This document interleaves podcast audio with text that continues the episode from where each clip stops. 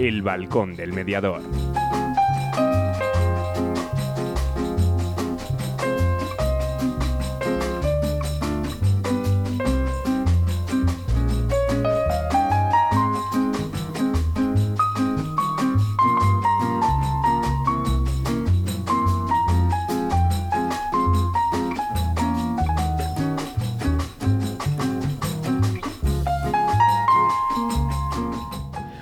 Tardes. Buenas tardes, Ana. Buenas tardes.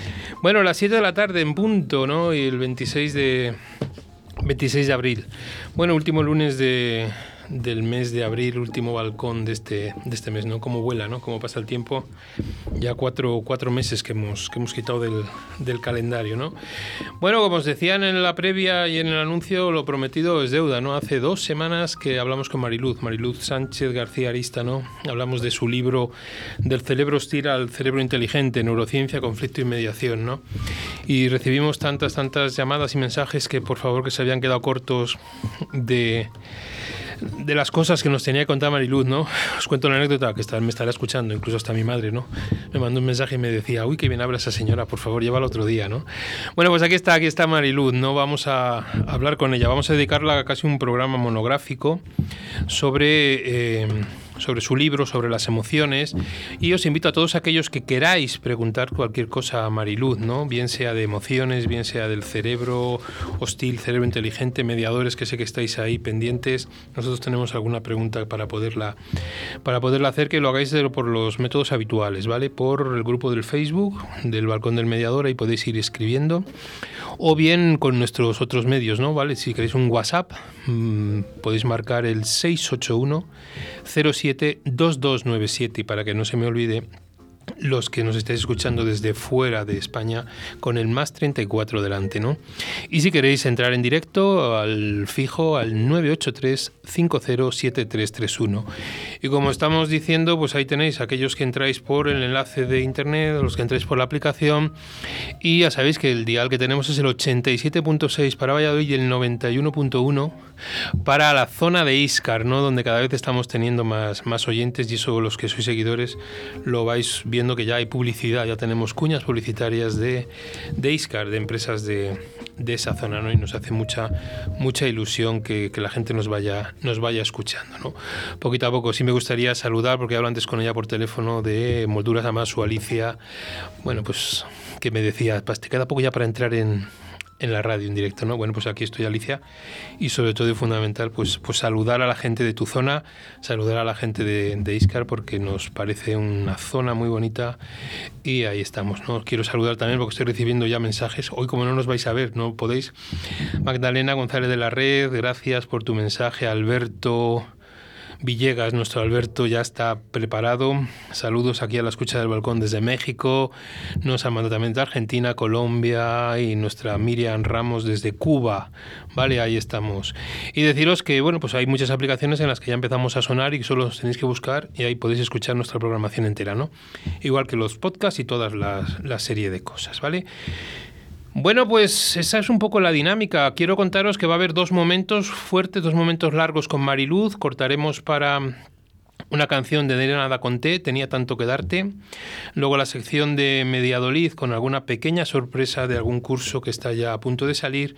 Y nuestra actualidad mediadora con nueve noticias, nueve noticias sobre mediación, que es un poquito lo que tenemos. Y luego acabaremos otra vez con Mariluz, con otro bloque grande, unos 12-15 minutos el segundo bloque para seguir hablando con ella de todo lo que nos tiene, nos tiene que contar, ¿vale? Pero os invito, os invito de verdad que escribáis, que escribáis en el Facebook, que escribáis mensajes para poder ver un poquito lo que, lo que está, ¿no? Y sobre todo gracias a Mariluz, porque incluso está el teléfono, pero ya está escribiendo ya también en, en, Facebook, dando las gracias a todos los que, los que estamos, ¿vale? Bueno, pero como la radio funciona con cuñas publicitarias, vamos con tres cuñitas publicitarias y empezamos con Mariluz. ¿Quieres separarte de forma civilizada? ¿Crees que es imposible llegar a un acuerdo? Si en vez de un juicio quieres ser el dueño de tus acuerdos, acude a mediación. Para solucionarlo a veces solo hace falta hablar. Llámanos y te ayudaremos. Mediadores Valladolid 659 648630. La mediación puede ser tu solución. ¿Tienes problemas? ¿Estás harto de que decidan por ti? ¿Quieres el control de la solución? Inmediatio. Llámanos 931 718 443. Mediación, tu solución. ¿Te imaginas una empresa que cree en las personas y apuesta por el diálogo y la palabra para la gestión de conflictos? Existe. Somos Procumedia Gestión de Conflictos SLP. Nuestra misión es tu satisfacción. Acude a mediación para que de un pollo salga un buen rollo. www.procumedia.es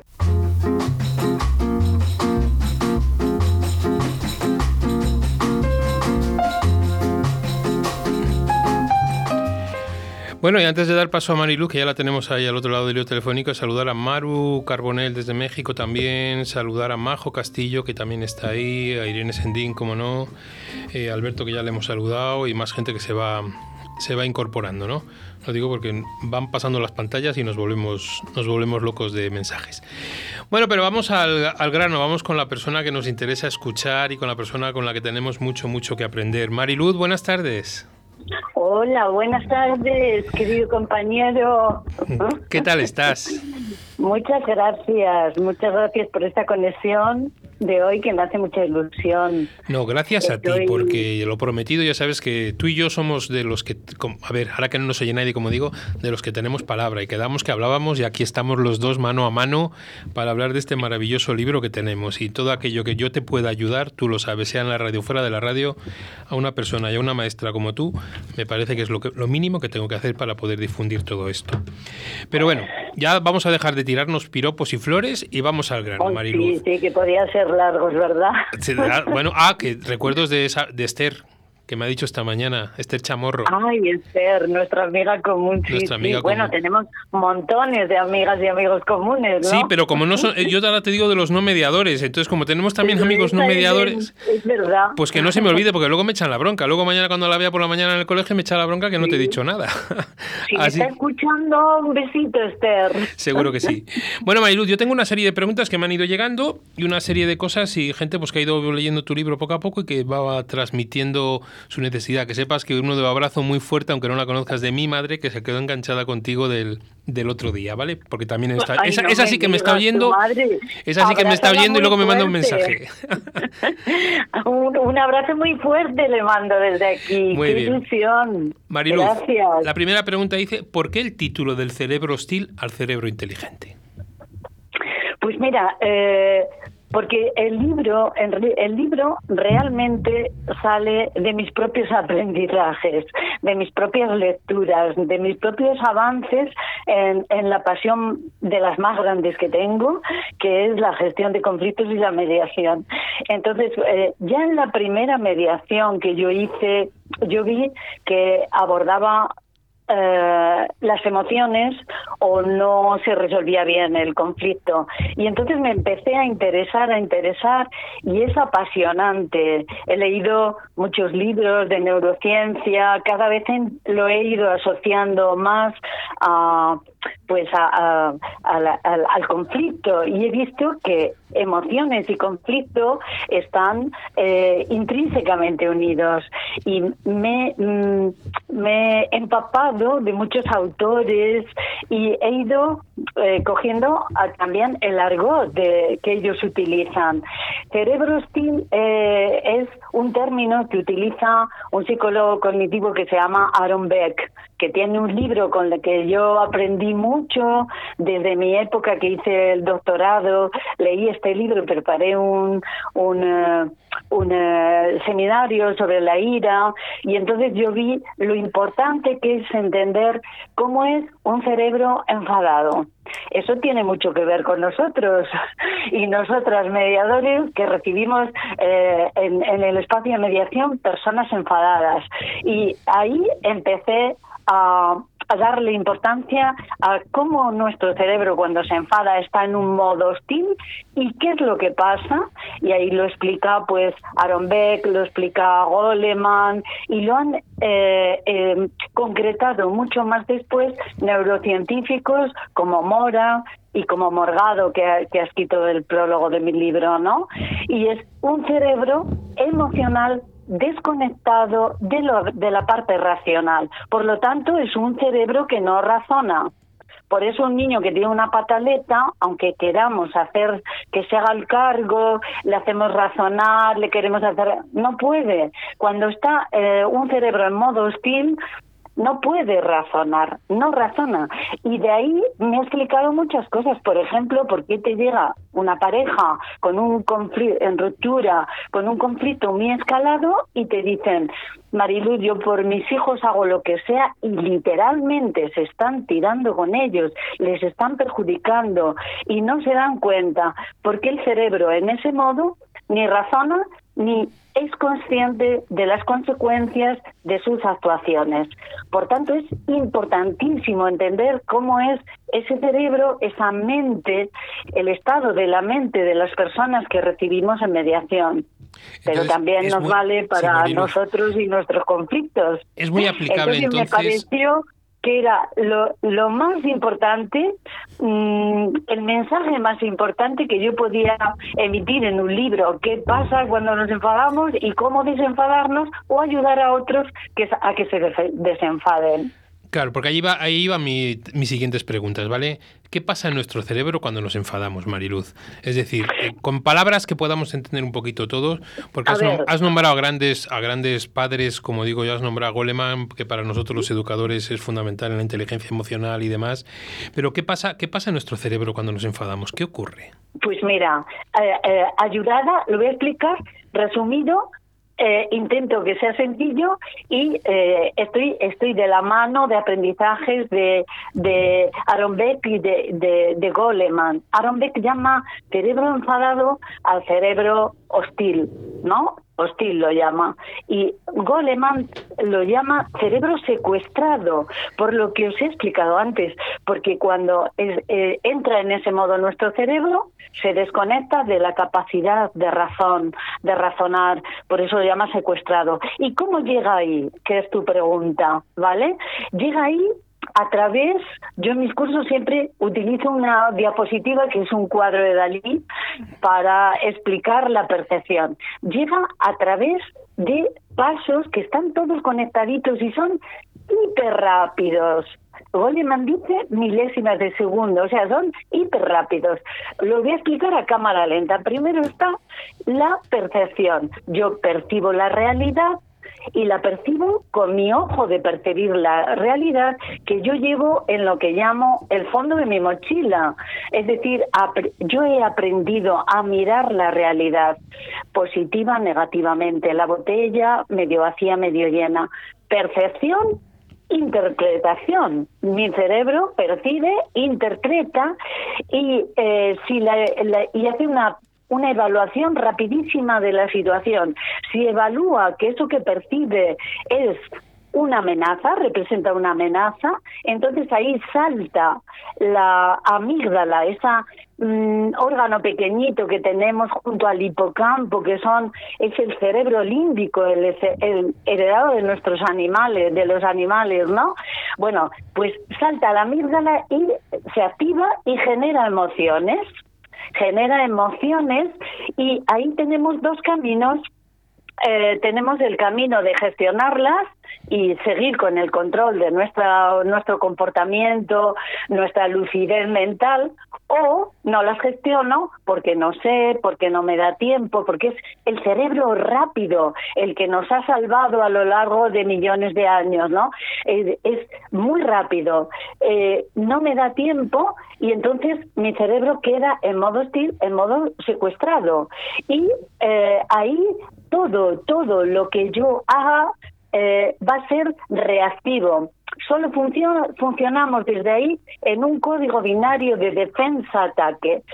Eh, eh, al otro lo he visto de enemigo, a mí me he visto de razón y mi pensamiento y mi lenguaje se distorsionan. Mi pensamiento se sesga porque solo tiene un objetivo y es darle la razón a mi cerebro enfadado.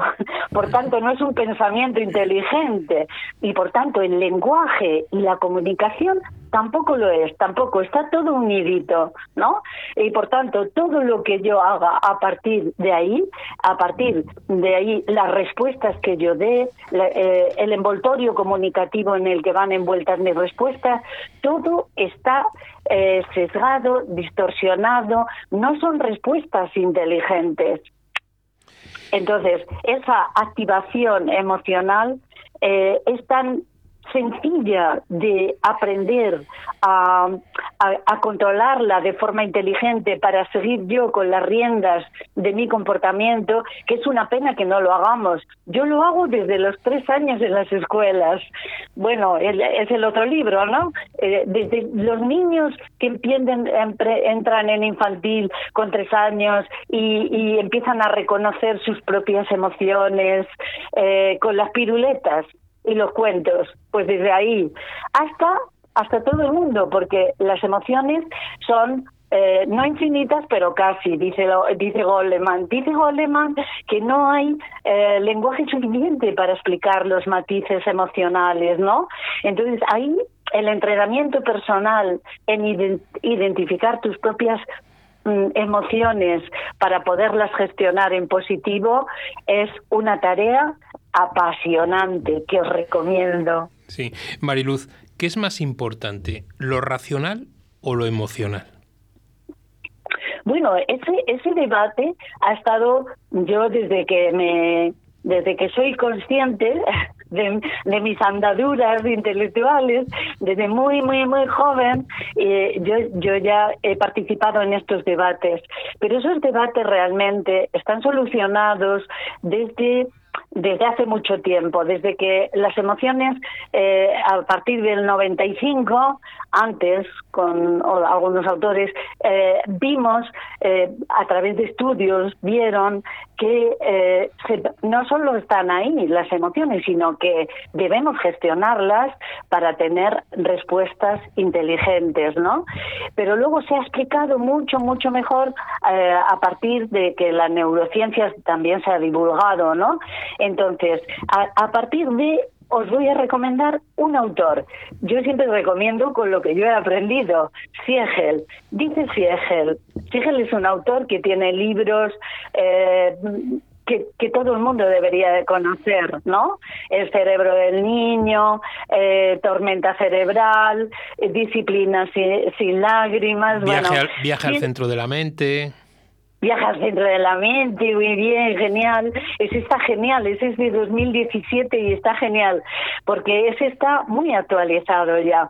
Bueno, pues él, este yo lo tengo le tengo en mucho en mucha valoración porque es el primero que acuña el término cerebro inteligente y dice no lo más importante no es ni la emoción ni la razón. Para que un cerebro esté en modo inteligente, la emoción ha de estar conectada con la razón y la razón con la emoción.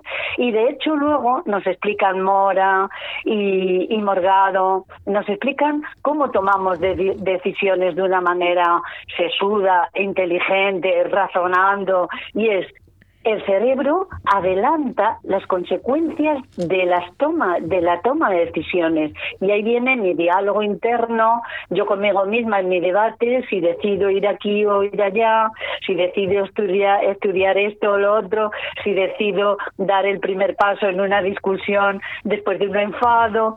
Eh, todo eso mi cerebro lo hace conectando emoción y razón, es decir, la amígdala con la parte donde se aloja lo cognitivo, que es la corteza prefrontal. Eso conectado es el cerebro inteligente. Por eso, a partir de esos conocimientos, se acabó ese debate. Ese debate ha quedado desfasado.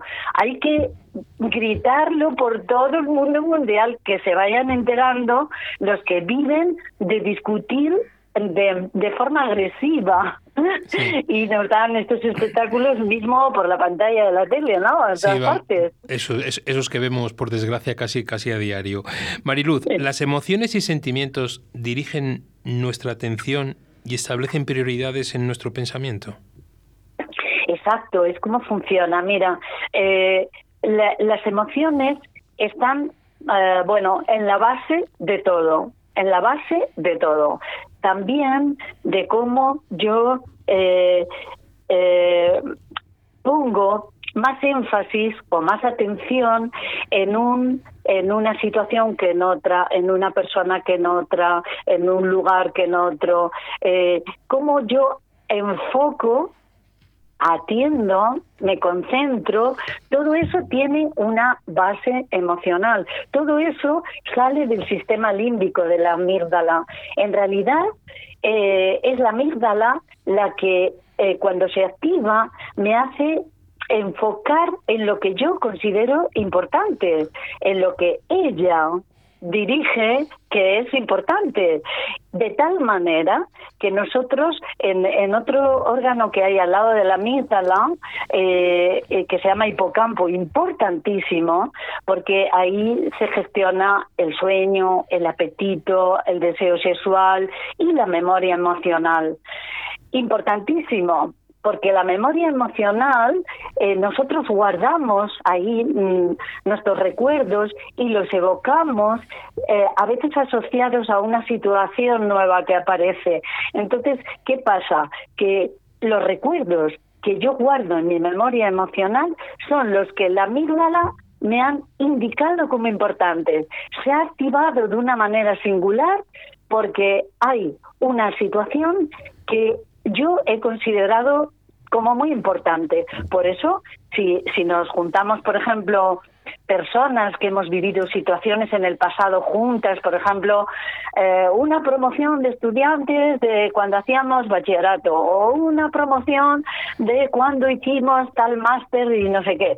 Bueno, pues nos juntamos y no recordamos las mismas cosas y vivimos las mismas situaciones, pero las vivimos de distinta manera y nuestra atención selló ese, esa, ese recuerdo con esos matices de una manera significativa o no. Por eso es tan interesante eh, comunicarse con personas diversas, ¿no? Porque tenemos recuerdos diversos y, ponemos la atención en, en, en matices diversos y siempre nos vale para aprender. Mariluz, una yo como ya llevo, ya, ya casi le he acabado, ¿eh? que lo sepas el libro, y me he ido apuntando frases y páginas y demás, y quiero que, sobre todo las frases que más me han llamado la atención, para que puedas tú darlas ese matiz y esa explicación, a ver si yo las he llegado a entender bien. Las emociones preceden a los sentimientos. ¿Podemos esquematizar que el sentimiento viene a ser la conciencia de la emoción? Exacto. Es como es como el momentito, pero todo es rapidísimo, ¿eh? José Antonio, rapidísimo. Es como el momento en el que tú tomas conciencia, conciencia de qué estás sintiendo. Ahí eso ya eh, desde eh, eh, Damasio, que es un neurocientífico portugués mm, importantísimo, mm, desde Damasio sabemos que realmente en ese momento eso son sentimientos ya. Esa toma de conciencia ya no es la la sola, son sentimientos. Digamos, es hacer consciente lo que siento. Eh, hasta que no lo hago consciente, simplemente es emoción. Cuando lo hago consciente, ya es sentimiento. Y esto hay acuerdo entre los neurocientíficos, aunque la toma de conciencia, la toma de conciencia, eh, es una, uno de los campos más activos eh, en cuanto a estudios en la actualidad es, es, importante y seguro que vamos a seguir aprendiendo cosas nuevas sobre cómo tomamos conciencia de, de las situaciones, de las experiencias y demás, ¿no? Sí, y una última antes de cerrar este primer bloque, Mariluz. Eh, ¿Qué tres componentes, porque esta vez nos ha preguntado, esto es señal de alguien que ha leído tu libro, ¿qué tres componentes tienen las emociones? Así, bueno, muchas gracias por todas estas preguntas, ¿eh? que me dais la oportunidad de, de explicar cosas que a mí me apasionan. Mira, yo esto lo, lo, he hecho, lo he, convertido en teoría eh, a partir de lecturas de neurocientíficos, pero también lo he convertido en, en, en teoría concreta para explicarlo en los cursos, ¿no? Entonces, eh, por orden sería eh, la percepción, se activa la amígdala y, la amígdala genera emociones y rápidamente se reflejan en nuestro organismo. Por tanto, hay componentes cognitivos que es eh, eh, la percepción y la percepción está eh, relacionada con todos los canales sensoriales por los que entran los estímulos a mi cerebro. ¿Vale? Todos los, las, las, mm, los, los, sentidos, ¿no? todos los sentidos tienen canales a través de los cuales mm, mm, envían inputs, estímulos a nuestro cerebro. Primero, cognitivo, percibo, interpreto.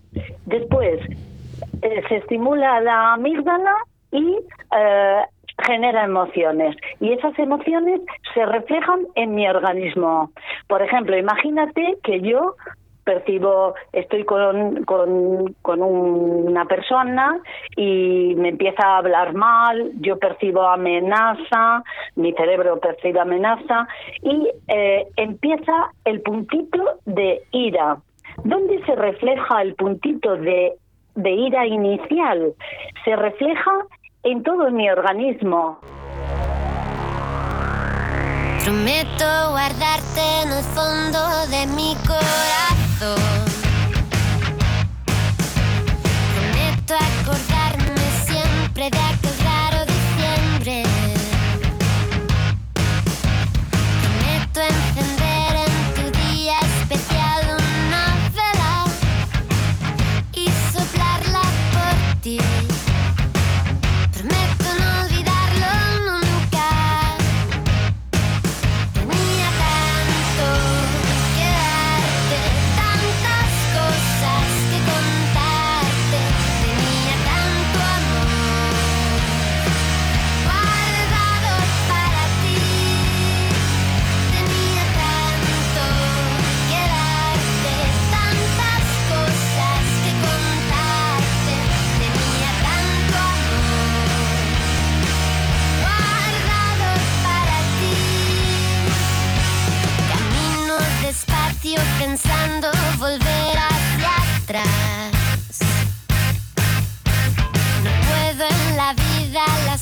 cosas suceden.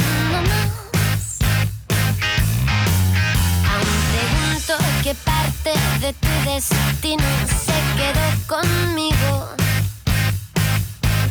Pregunto qué parte se quedó por el camino.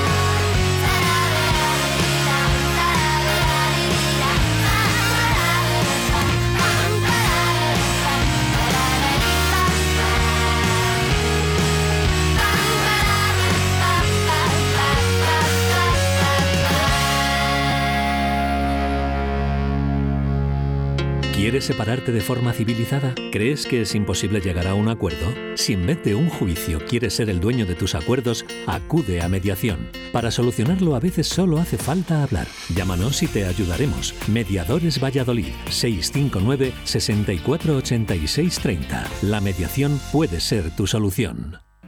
¿Tienes problemas? ¿Estás harto de que decidan por ti?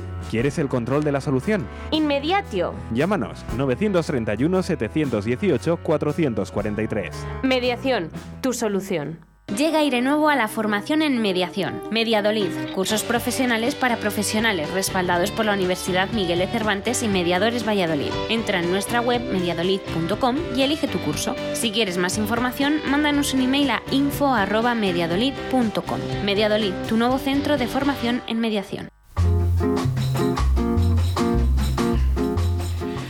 Bueno, pues como habéis observado nos hemos quedado sin comunicación con Mariluz y estamos ahí a ver si podemos, podemos recuperarla, ¿vale? Eh, bueno, pues pueden ser muchas, muchas causas y ahí estamos. Entonces vamos a ir metiendo primero las, las secciones habituales de Mediadolid y de actualidad mediadora y luego a ver si podemos recuperar y el tiempo que nos quede para, para que siga Mariluz porque se ha cortado la línea telefónica y bueno, pues cualquier cosa que ha podido, que ha podido pasar, ¿vale? Bueno, vamos con Mediadolid. Mediadolid, dos, dos cositas, bueno, una cosita fundamentalmente, que es lo que nos comunica, ¿vale?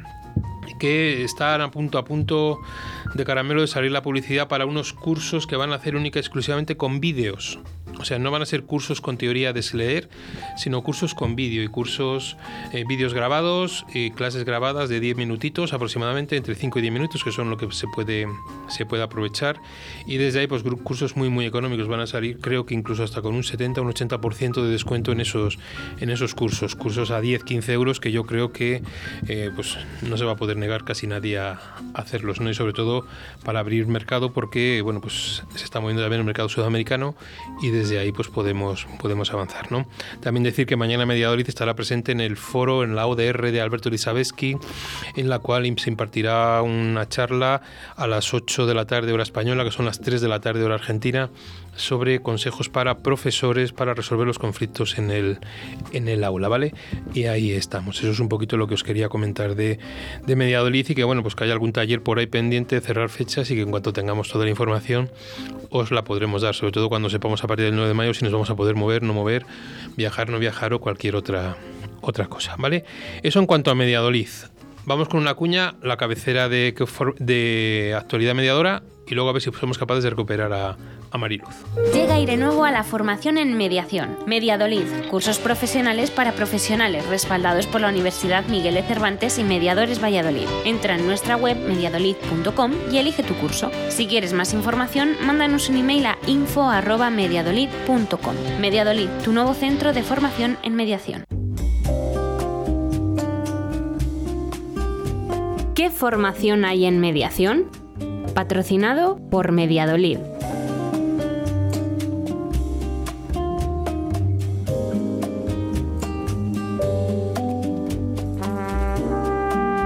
Aire Nuevo a la formación en mediación. Mediadolid, cursos profesionales para profesionales respaldados por la Universidad Miguel de Cervantes y Mediadores Valladolid. Entra en nuestra web mediadolid.com y elige tu curso. Si quieres más información, mándanos un email a info@mediadolid.com. Mediadolid, tu nuevo centro de formación en mediación.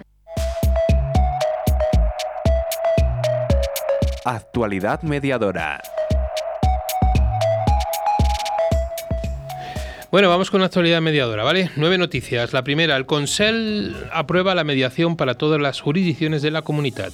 Así es, el Pleno del Consell aprobó el decreto por el que se establece el reglamento de mediación de la comunidad, que completa el desarrollo normativo de la ley aprobada en 2018 y convierte a la valenciana en la única comunidad autónoma que posibilita el uso de la mediación en todas las jurisdicciones.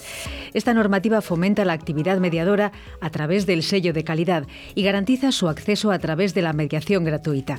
Así dijo la vicepresidenta portavoz Mónica Oltra tras la reunión semanal del Gobierno valenciano.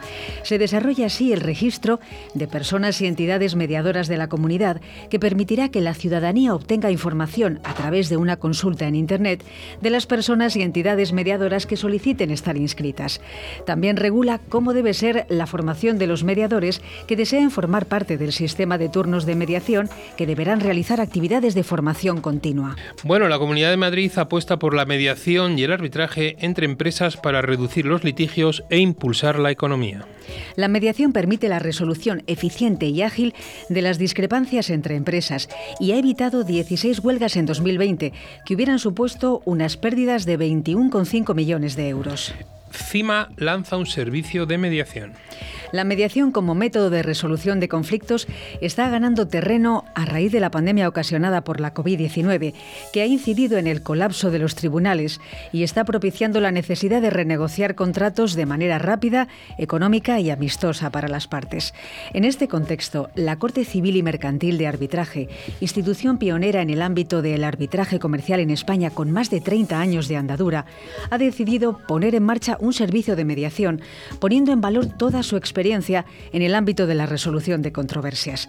El servicio de mediación de CIMA nace con la vocación de administrar procedimientos de mediación para la resolución de controversias empresariales. Con este fin, ha confeccionado un reglamento de mediación plenamente adaptado a las exigencias de la Ley 5-2012 de 6 de julio de mediación en asuntos civiles y mercantiles, que propugna la libre disposición de las partes sobre el procedimiento, adaptándose a las necesidades de la controversia y al enfoque de los intervinientes. Ciudadanos promueve un nuevo plan de mediación y su ejecución presupuestaria completa. El Grupo Parlamentario de Ciudadanos ha promovido en las Cortes de Aragón un nuevo plan de mediación mediación que incluya la mediación judicial. Así lo ha trasladado la portavoz de Ciudadanos en el ámbito de desarrollo institucional, Beatriz García, durante el debate y aprobación por unanimidad de la moción presentada en comisión por la formación liberal. Para Beatriz García es preciso dar continuidad al plan de mediación 2016-2019. Las solicitudes de mediación en el astillero crecieron un 32% en 2020, al inicio de la pandemia. Nos vamos a Cantabria. El número de consultas realizadas por los vecinos del astillero al servicio de mediación municipal creció un 32,5% en 2020 respecto a 2019, coincidiendo con la irrupción de la pandemia. Son los datos arrojados por la oficina que la Asociación AMECAN gestiona en el municipio y que le fueron presentados al ayuntamiento. En total, de las 57 solicitudes registradas, el 80,7% fueron realizadas por personas de nacionalidad española, frente a un 19,3% de personas extranjeras. También de todas ellas, hay un 98,2% de solicitudes cerradas, de las cuales el 51,8% se ha cerrado con acuerdo. La Junta de Castilla y León suspende el servicio de mediación, arbitraje y conciliación presencial en Ponferrada. Pues así es, la Junta de Castilla y León ha comunicado que a partir del 22 de abril se celebrará el primer acto de forma telemática del servicio de mediación, arbitraje y conciliación en Ponferrada. Un sistema que Comisiones Obreras, UGT y FELE rechazan, puesto que puede suponer la extinción total del servicio en el Bierzo a corto y medio plazo. Las razones que argumenta la Consejería de Empleo e Industria es la de ahorrar costes, ya que así se evitaría el desplazamiento de los funcionarios a Ponferrada. Para los sindicatos y la patronal, esto va en perjuicio de los empresarios y trabajadores bercianos. Y bueno, una de las de moda, ¿vale? Rocío Flores se negó a realizar la mediación con Rocío Carrasco, que hubiera evitado su juicio por agresión.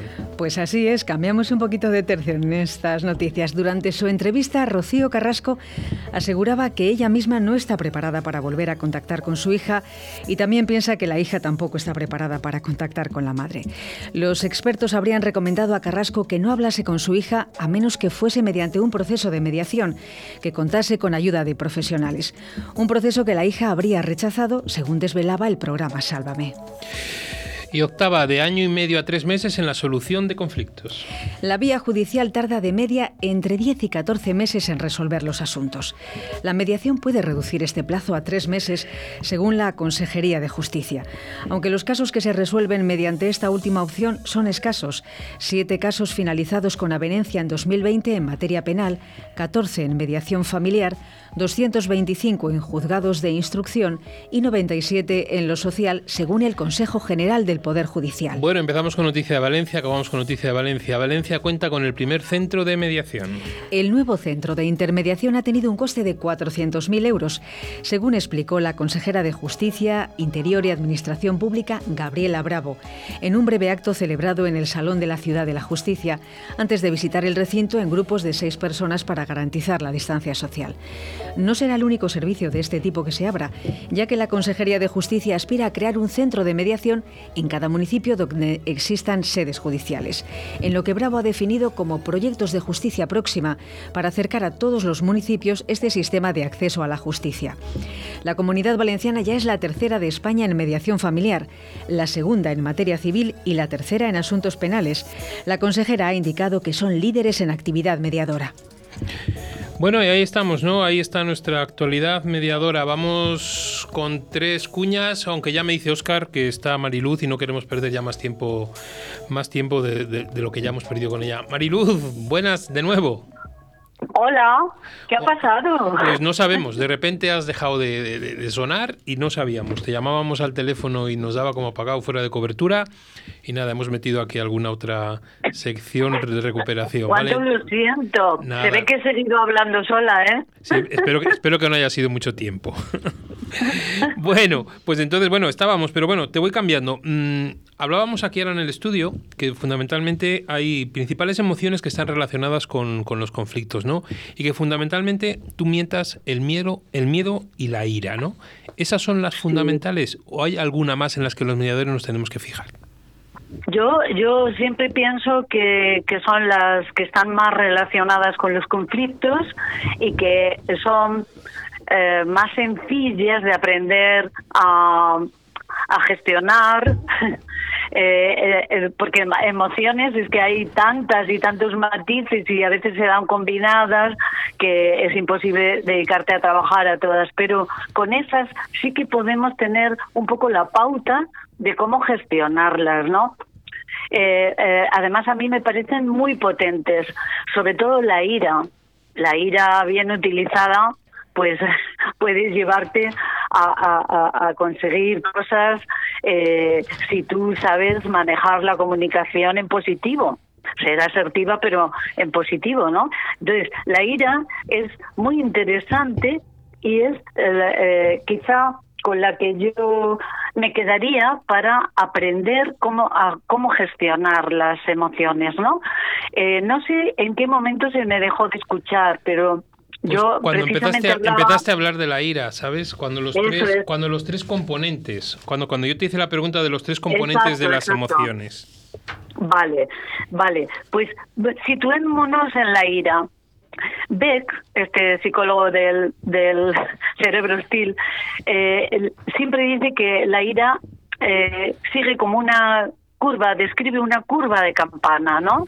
Se inicia, escala, escala, escala, llega al clima, ahí eh, la persona viene enrabiada, no sabe, no, no es consciente de qué está haciendo ni las consecuencias y luego desescala, ¿no? Vale. Cuando, cuando eh, hablamos de que tienen tres componentes, el, el cognitivo, el fisiológico y el comportamental, estudiamos con la ira, estudiamos con la ira qué es lo que pasa.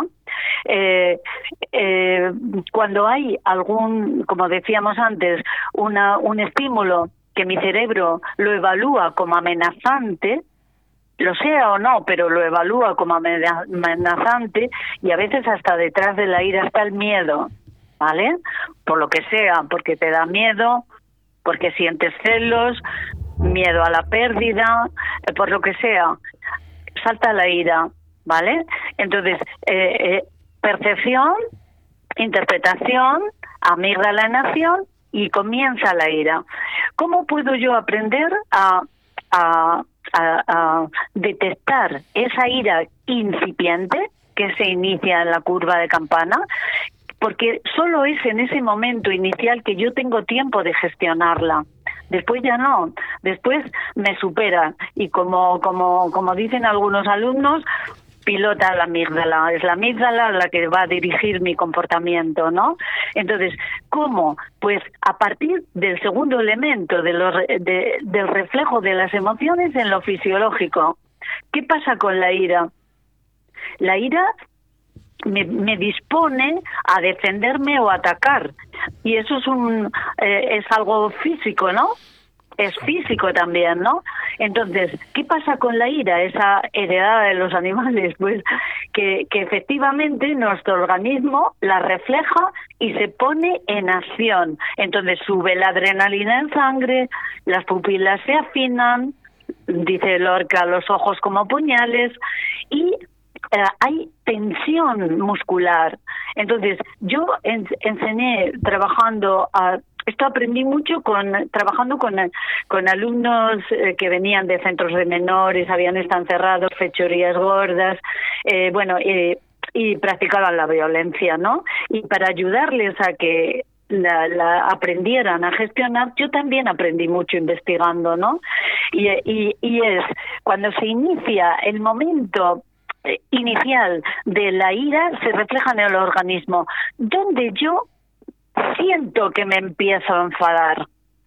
Y, eh, y, y, pregunto a todos y a todas, ¿no? ¿Dónde yo siento que me empiezo a enfadar?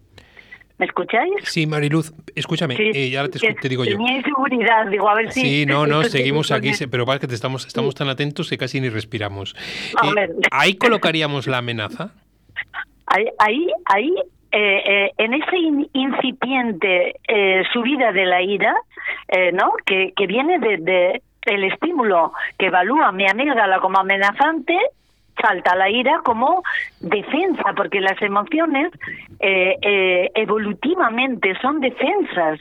¿Vale? Las ha ido creando el, el cerebro para defenderse. Lo que pasa es que la ira ahora no la necesitamos para defendernos, sí para avisarnos de que algo no está yendo bien y me estoy activando. Y por tanto, tengo ahí un pequeño momento para darme cuenta de que me estoy activando. ¿Cómo, cómo puedo identificarlo? Pues, ¿cómo identifico yo dónde me enfado? Y os propongo que a partir de hoy y en adelante identifiquéis cómo os empezáis a enfadar. Eh, yo me empiezo a enfadar, o sea, mi, mi punto, mi punto de, de consciente de que empiezo a activarme emocionalmente es eh, la boca del estómago. Se me, se me pone como una pinza en la boca del estómago, ¿no? Y, y, y de tanto entrenar ya no llego a la pinza, llego pocas veces, la verdad. Mm, antes me doy cuenta que me hormiguea por ahí y entonces utilizo un anclaje que os dejo en herencia. Yo digo, tranqui Mariluz. Tranqui Mariluz me da tiempo a eh, a que a no dejar que la ira siga escalando y la amígdala sea la que pilote, la que dirija mi comportamiento, porque desde ahí solo puedo dar respuestas de defensa-ataque. Entonces, perdóname, Mariluz. Lo primero, identificamos. Luego, hacemos un pensamiento positivo, ¿no? Eh, identificamos. Luego, analizamos por qué qué está pasando, por qué esta situación me hace activar de esta manera, qué, qué pues por ejemplo porque contradice una creencia, porque me siento ninguneada, porque eh, eh, esta persona que veo como amenazante su actitud ya me ha hecho otras fechorías otras veces, porque lo que sea. Y a partir de ahí, de ese análisis, tomo decisiones pero las decisiones las tomo desde un cerebro inteligente, porque no he dejado que la ira, que la emoción, que sea, que la amígdala dirija mi comportamiento. ¿Vale? O sea, lo, lo, que yo hago con la gestión de mi ira, que es la, la más sencilla de entender, mm, y por eso la explico, ¿no? Para que luego ya a partir de ahí trabajéis otras cosas, ¿no?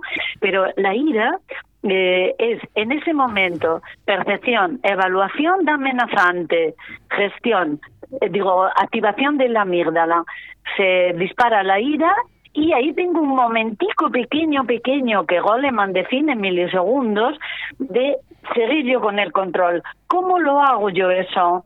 Eh, con un anclaje y digo, tranqui, Mariluz. Eso me da pie a decir, en vez de a decirle al otro, que te lo has creído, o lo que sea, por no decir palabras extrañas, ¿no? Eh, en vez de eso, eh, Tranqui me ayuda a seguir con el control, ¿vale? Eh, por tanto, tres pasos para gestionar las emociones. Identificar qué estoy sintiendo. ¿Cómo lo identifico? Pues ahí os animo a que veáis, por ejemplo, con la ira, eh, dónde empezáis a enfadaros, ¿vale? Luego, eh, identifico qué estoy sintiendo. Segundo, analizo por qué lo que está ocurriendo me activa qué es lo que está pasando, qué pienso yo que está pasando. Y eso me calma y lo veo de una forma sin miedo, sin, sin amenaza, razonable, eh, es decir, desde un cerebro todavía inteligente. ¿Vale? Y desde ahí, desde ese cerebro todavía inteligente, tomo decisiones, tercer paso. Identifico, analizo tomo decisiones y esas decisiones van a ser inteligentes, van a ser eh, mm, apropiadas, ajustadas. No voy a ser un volcán en erupción que ha perdido los papeles. Sí, porque ahí recomiendas la película La Guerra de los Rose, para que vean... Ah, sí, sí, esa película... Para que vean el despliegue, el despliegue de la ira y la evolución destructiva del conflicto. Exacto, pero es que eh, eh, aparentemente el tema es que una pareja con un conflicto bien escalado, aparentemente por una casa, acaban destruyendo la casa y destruyéndose uno al otro, ¿no? Es decir, la ira es una emoción muy potente.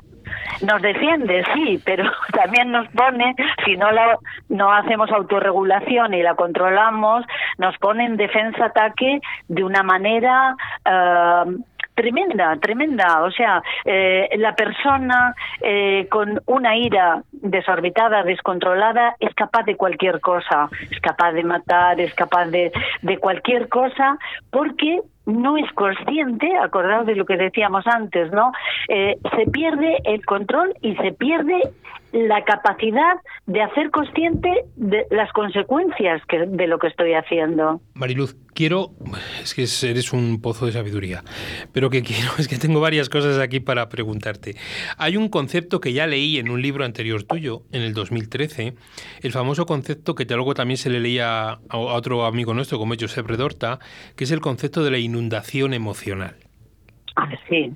Eh, es, es, es, cierto, ahora nos explica lo que es inundación emocional y mi pregunta es, ¿es cierto al 100% que la mejor herramienta para ayudar cuando nos explique la inundación emocional es la escucha activa empática? Sí, eh, la, la, la mejor porque eh, hasta ahora hemos estado hablando de, cómo gestionar nuestras propias emociones, pero si entramos con tu pregunta ya en el territorio del espacio de mediación. Claro, es, por, es, por, como tenemos mediadores no mediadores, por darles también a los mediadores alguna, porque esta es la que tú llamas tu varita mágica, ¿no? Sí, sí, sí, eh, eh, efectivamente. Mira, cuando, cuando realmente yo entiendo qué pasa conmigo y mis emociones y cómo gestionarlas, entiendo mucho mejor la mente y la actitud y la situación de las personas que vienen, vienen a mediación y, y les puedo ayudar. Lo que a mí me vale, a ellos le vale. Entonces, la, la manera que llegan allí, si no, no llegarían, no nos necesitarían, cuando llegan a pedirnos ayuda a los mediadores y mediadoras, es que ellos solos no saben, no pueden resolverlo, ¿no? Para cuando llegan ahí, generalmente el conflicto que traen entre manos tiene muchas capas emocionales negativas. Vienen inundados, ¿no, Mariluz? Vienen, vienen inundados. Eso, a eso llamo yo inundación emocional, es decir, la razón está cegada por completo, pero no solo eso, sino que el conflicto, como si pudiéramos verlo como una bola que se va de nieve, que se va cubriendo, haciendo grande, grande. ¿De qué se hace grande un conflicto? de capas emocionales no gestionadas. ¿Y yo qué tengo que hacer con eso? Ayudarles a gestionarlas. ¿Y cómo lo puedo hacer? Qué sé yo que están sintiendo, que han sentido desde hace a lo mejor años o meses o días o con días no nos llegan, nos llegan de más tiempo, ¿no? ¿Qué, qué, dónde veo yo esas emociones que tengo que ayudar a gestionar? Se reflejan en las narrativas Las narrativas que traen mm, las personas a mediación reflejan todas las emociones pendientes de, de, gestionar, generalmente en formato reproches. Los reproches son emociones y gestionar y, por tanto, necesidades que tienen y eso lo tengo yo que atender. Por tanto, las narrativas, y eso lo, explico en la tercera parte de mi libro, mm, las narrativas son para nosotros valiosísimas porque nos valen para analizar el conflicto, para entenderlo y nos valen para diseñar nuestra intervención mediadora. Y desde luego, eh, la principal arma eso se dice como latiguillo en el, en el argot de los mediadores, lo decimos siempre. Eh, los mediadores, la mejor herramienta es la comunicación. Muy bien. Y la de, de la comunicación, la mejor que yo llamo varita mágica, sí, es la escucha activa pero no solo activa, ya hace tiempo que le pongo un segundo apellido, la escucha activa empática. Eso es. Empática, porque tú tienes que empatizar con cada uno de los mediados, por eso yo tengo bastante costumbre de hacer sesiones individuales primero y luego ya juntarlos cuando me parece apropiado, ¿no?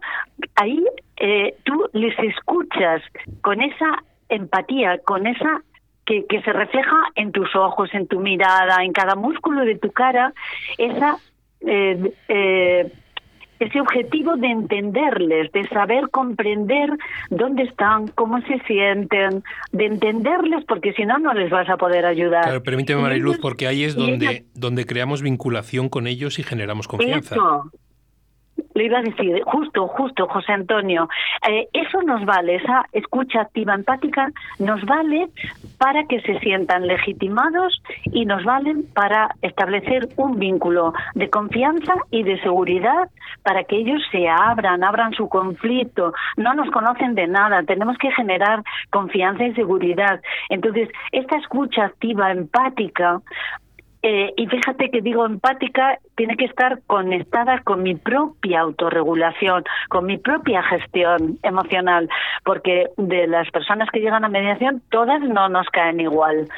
Y por mucho, yo intento ser imparcial, pero a veces me tengo que trabajar la imparcialidad, y nos la tenemos que trabajar porque no todo el mundo te cae igual de simpático. Los hay que enseguida intentan colonizarte, los hay que enseguida eh, ves que dominan, que, bueno, en fin, y tienes que reequilibrar el poder. Y todo eso mm, desde esa vinculación que tú haces y generas confianza y, y, seguridad, además te ayuda a mantener tu rol mediador limpio el proceso lo diriges tú, no te, no te dejas colonizar. ¿no? Lo diriges tú y cuando ya ellos van gestionando emociones, eh, la narrativa que tienen está más limpia, es más equilibrada, eh, se, se empiezan a mirar, se empiezan a legitimar, ellos ya ahí tú vas soltando la dirección y la tienen ellos. Eh, sueltas la dirección y la cogen ellos. Y ellos se hacen con su conflicto, se responsabilizan de nuevo con su conflicto, son protagonistas de su conflicto y llegan a establecer el territorio colaborativo de donde donde se hace posible el acuerdo. Mariluz, me quedan dos me quedan dos, dos, minutos. Es que tendría estaríamos toda la tarde contigo. Me quedan dos minutos. Uno para que una frase que tienes que a mí me parece cuando esto fue escrita, que la escribió Mary Parker Follett de 1925, que dice, el conflicto puede ser un signo de salud, una profecía, una profecía de progreso, que me parece impresionante para meditar. Y segundo, para que nos mandes en 30 segundos un último mensaje, porque las gracias y la de mensajes que estoy recibiendo, dándote las gracias por todo lo que estás diciendo, no te lo puedes imaginar, ¿vale? Es, justamente esa frase que quiere decir que los conflictos son oportunidades. No los tapemos, no los escondemos, porque son oportunidades de conocerme mejor, de conocer mejor al otro y construir mejor nuestra relación. Mariluz, muchísimas gracias, como siempre un placer y todo lo que podamos, ya sabes. Y aquí, bueno, gracias. ahora, ahora en, un ratito, en un ratito te voy a llamar. En un ratito te voy a llamar para darte las gracias personalmente y para un montón de opciones que me han propuesto para a ver si puedo la semana que viene lanzar una gran noticia aquí, a ver si consigo, permíteme la expresión, ya sabes que yo nunca te engañaría, a ver si consigo montar algo aquí contigo porque la gente lo que quiere es verte y oírte, ¿vale? Bueno, genial, genial. Bueno, un abrazo muy grande, muy grande, muy grande para ti principalmente, con un gracias muy grande y un abrazo muy grande, muy grande y también con gracias a todos y todas que estáis escuchando, que sabéis los que me conocéis que os lo daría de mil amores. Sí, sabes que sabemos cómo eres porque eres todo corazón y eres todo cariño, porque lo que oímos, esa es la Mariluz que nosotros conocemos. Un fuerte abrazo y espero en breve poder ir a Madrid a dártela en persona. Qué bien, qué bien. Gracias, gracias José Antonio. Un abrazo enorme. Bueno, cerramos cerramos nuestro nuestro balcón, cerramos el balcón del 26. Si os dais cuenta, como el podríamos estar toda, toda la tarde, ¿no? Son las 8, no quiero robar a los siguientes programas y, y ahí estamos. A ver si la semana que viene podemos daros alguna noticia sobre una pequeña idea que tenemos para hacer en Valladolid con, con Mariluz, a ver si ella, si ella lo acepta y estamos en ello, ¿vale? Que sea una semana bonita, que sea un final de mes de abril ideal y principios del mes de mayo, ya sabéis, el mes de las flores. Un abrazo muy fuerte y que pasemos buena semana.